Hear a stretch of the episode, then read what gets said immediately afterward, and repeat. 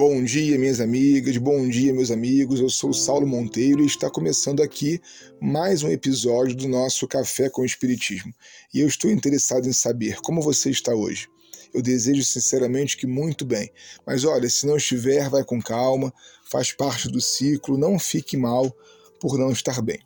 Passadas três longas semanas em que estudamos aqui a questão das vidas sucessivas em Leon Denis, hoje chegamos ao capítulo 18 do livro O Problema do Ser e do Destino, para analisar agora com carinho uma outra questão que é muito cara a Allan Kardec e também, em especial, a Leon Denis.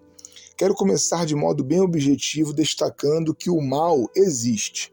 Não tem como negar ou relativizar do ponto de vista ético a existência dele. Ele não é absoluto, é verdade. Vamos conversar sobre isso já já.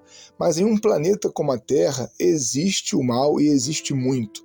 Me parece importante dizer isso no sentido de dar importância social ao Espiritismo. Não podemos fugir à realidade em que estamos, sabe? Muitas vezes eu vejo com uma série de críticas o discurso de pessoas espíritas em um tom mais ou menos assim: ah, mas a vida real é do mundo espiritual. Não importa tanto o que acontece na Terra, tudo passa. Não, meu irmão, não, minha irmã.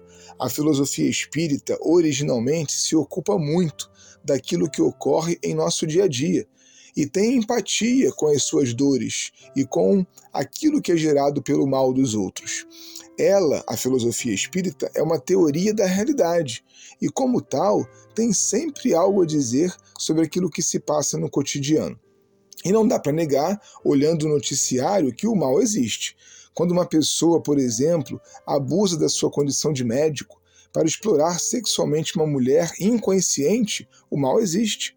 Quando alguém envolvido com a política desvia verbas da saúde, da educação, exagera nos gastos corporativos, batendo recordes, o mal existe.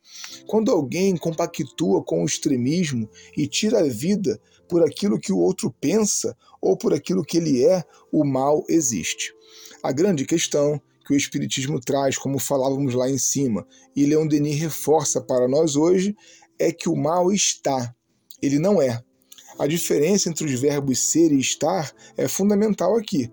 Como somos todos perfectíveis na criação de Deus, ou seja, sementes integrais da ética e do amor, o mal é passageiro para o indivíduo.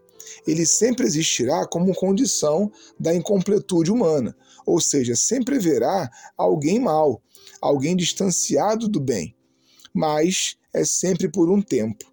É o que o nosso autor ensina nesse trecho aqui. Olhem só. O mal é apenas o estado transitório do ser no processo de evolução em direção ao bem. O mal é a medida da inferioridade dos mundos e dos indivíduos. Toda escala comporta graus. Nossas vidas terrestres representam as baixas dos degraus de nossa eterna ascensão. A vida na Terra, então, minha amiga e meu amigo, é um dos degraus iniciais na escada do progresso espiritual.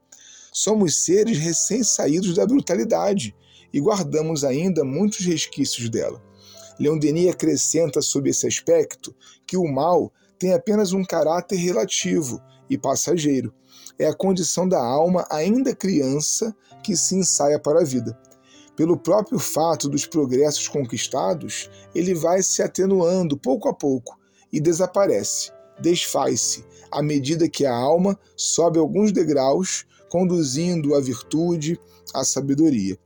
Se nós pararmos para olhar lá em A Gênese, os milagres e as predições segundo o Espiritismo, no capítulo 3, O Bem e o Mal, Kardec já introduziu a ideia de que o mal é a ausência temporária do bem é como se fosse um buraco que vamos preenchendo de virtudes, trocando certos comportamentos por outros e assim construindo uma postura ética e amorosa. O mal é uma ausência que nós vamos completando.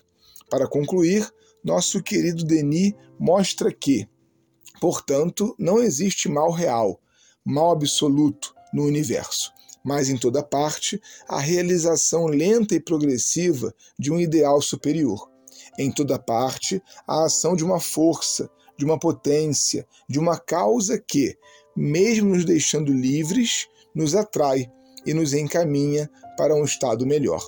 Um forte abraço e até o próximo Café com o Espiritismo.